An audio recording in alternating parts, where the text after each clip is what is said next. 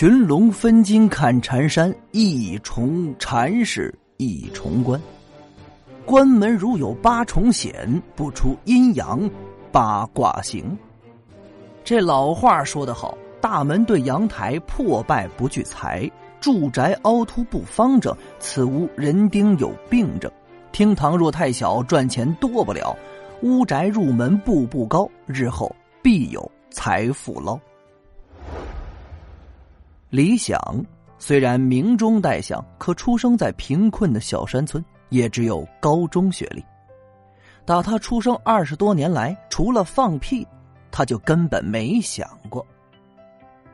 可自从啊，学了爷爷的阴阳风水秘术，像什么寻龙尺啊、通玄真经啊、亡灵魔石啊、灵眼神珠等各种秘籍灵气，嗖嗖往他身上撞啊，他呀，就真想了。不鸣则已，这一鸣惊人。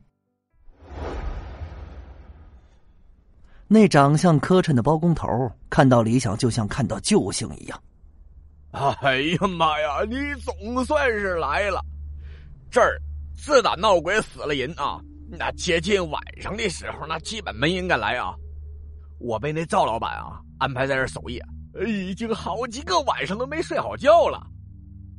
这迷迷糊糊的啊，就就有时候就能听见鬼叫声，呃，再这么下去，我他妈都快疯了。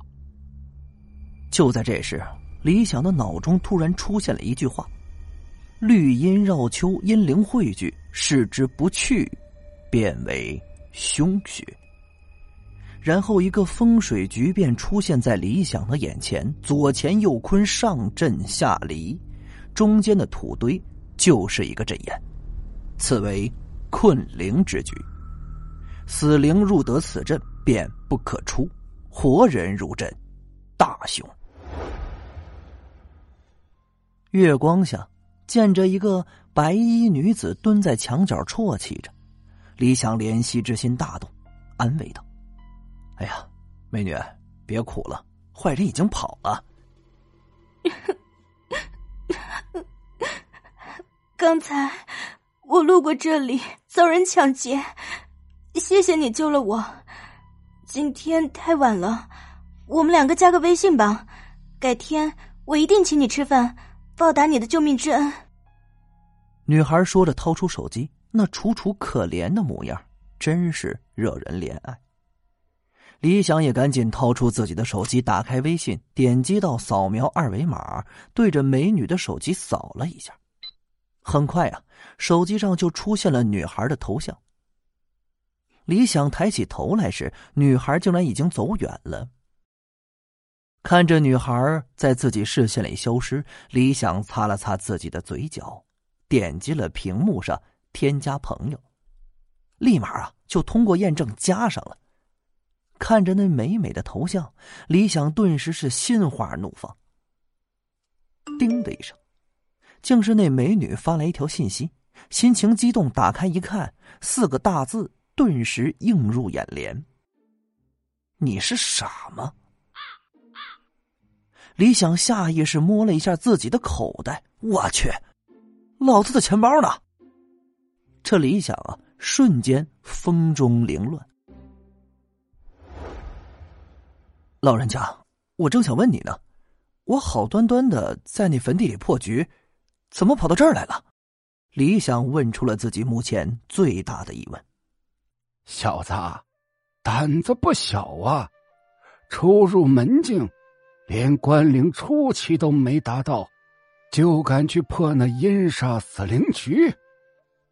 白衣老者开口说道，听语气也不知道是褒呢还是贬呢。几声零落的掌声响了起来。就见从前面的草丛中冒出来两个人，邪能的波动很明显，竟然是两个邪术师，其中一个家伙还在鼓着掌。传闻之中的李大师果然名不虚传。说着，从身上掏出一张黑色的符篆，叽里咕噜的念了几句之后，将符篆寄出的同时，大喝一声：“哼，出来吧！”嗜血魔鹰，进了酒店房间的大门，夏兰在李想耳边吐气如兰。今天，你就做我的临时男友了。你就饶了我吧，我只想安安静静的做一个美男子。夏兰手往下摸，这个可以有。李想虽然激动啊，但是还是坚持说道：“这个真没有。”东瀛忍者。李想眯起了眼睛。他平生啊最讨厌东瀛人，现在这些家伙还不知死活的前来挑衅，立时便起了浓重的杀意。忍者头领冷笑，看了眼李想等人：“你们应该是龙盾局的人吧？我们是大东营的樱花组织，今天你们一个也别想走。”是吗？李想大笑起来，一脸的轻蔑。忍者头领的叫嚣道：“不敢！我小岛一郎就领教一下你们华夏龙盾的厉害，给我上！”看山村穷小子一步步成为大相师，赚得财富，抱得美人，走上人生巅峰，这正是天下英雄出我辈。一入江湖岁月催，雄图霸业谈笑中，不胜人生一场醉。感谢您的收听，去运用商店下载 Patreon 运用城市，在首页搜索海量有声书，或点击下方链接听更多小说等内容。